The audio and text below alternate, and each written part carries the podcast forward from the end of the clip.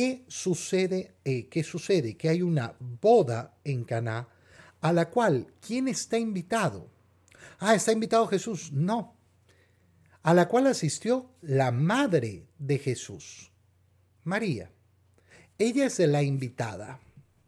A mí me gusta pensar lo siguiente, y esto mm, con plena libertad.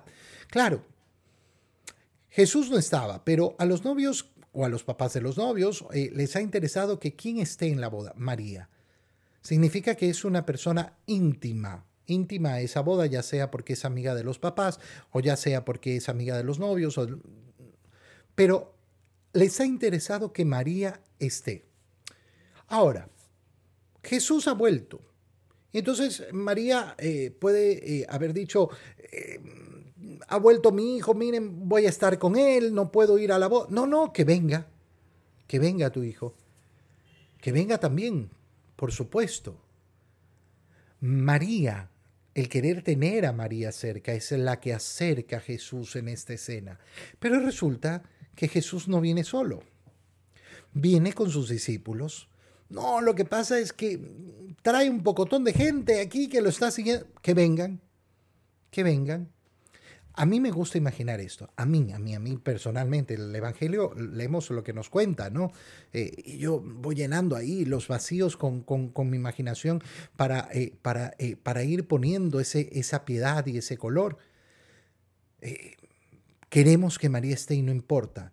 ¿Y qué ha sucedido entonces? Que a última hora hay un pocotón de invitados extras. Tal vez por eso faltó el vino.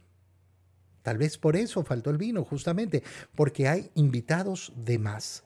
Ahora, este y sus discípulos, es decir, Jesús y sus discípulos, también fueron invitados.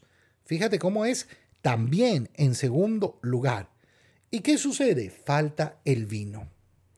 ¿Quién se da cuenta de que falta el vino? María. Es precioso quedarse aquí, detenerse ahí. ¿Por qué María tiene que ser la que se da cuenta que falta el vino? Mira cómo, cómo con esta simple, simple eh, acción se nos está mostrando el corazón de María. El corazón de aquella que está preocupada.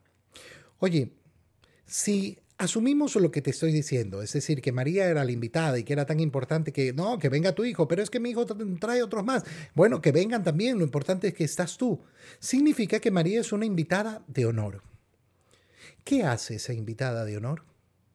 Esa invitada de honor abre los ojos porque siempre está al servicio. Siempre está viendo cómo servir. Qué bonito es tener en nuestro corazón el deseo de imitar a María, justamente así, justamente así. No, no, no acomodándonos nunca, ah, no, a mí me invitaron a la boda, yo estoy sentado. No, ¿cómo sirvo? Oye, pregúntate en tu hogar si tú eres diligente en el servicio. Pregúntate en todo lugar donde estás si tú eres diligente en el servicio. Si tú eres de aquellos que siempre está preguntando, ¿cómo te ayudo? ¿Cómo te sirvo?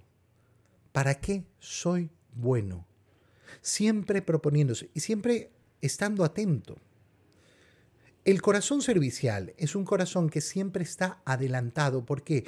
Porque el corazón servicial se guía por la virtud de la prudencia. Y la virtud de la prudencia es aquella que nos permite mirar hacia adelante, mirar, no estar atrapados, uy, se acabó el vino. No, María ya está atenta está atenta. Uy, hay poco vino, hay mucha gente. aquí va, va, va, va, va a pasar algo. Ella se está adelantando. Ese es el verdadero corazón servicial. Oye, qué importante es pedirle al Señor porque a veces hay un don natural, ¿no? De poder estar siempre fijándose y adelantándose a las cosas. Y a veces no lo hay. Pero hay que pedírselo al Señor. Pero además, si yo noto que a mí me falta bueno, empeñarme en tratar de ganarlo. Empeñarme en tratar de efectivamente estar con los ojos abiertos, adelantándome a lo que va a suceder. Piensa, por ejemplo, cuando uno está en ciertos servicios, ¿no? A, mí me ha pasado, eh, a mí me ha pasado, por ejemplo, en la misa, esa calamidad de que eh, no se hizo bien la cuenta de las hostias que se necesitaban.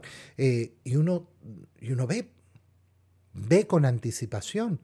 Oye, resulta que hay más cola de la que tiene que haber. Entonces tengo que comenzar a fraccionar el cuerpo de mi Señor, tengo que comenzar a fraccionar para que alcance para todos. Pero si yo estoy mirando solo para abajo y no miro hacia arriba, si no miro hacia el frente, si no miro lo que está sucediendo delante de mí, entonces me quedo ahí clavado. Y, ¡ay, se acabó! ¡Ay, hay más gente! No me di cuenta. Claro, no te diste cuenta por qué, porque tu mirada estaba solo en un centímetro delante tuyo. Pero no estaba hacia adelante. No miraba hacia adelante, no miraba más allá. Y eso era tan importante para hacer un verdadero servicio.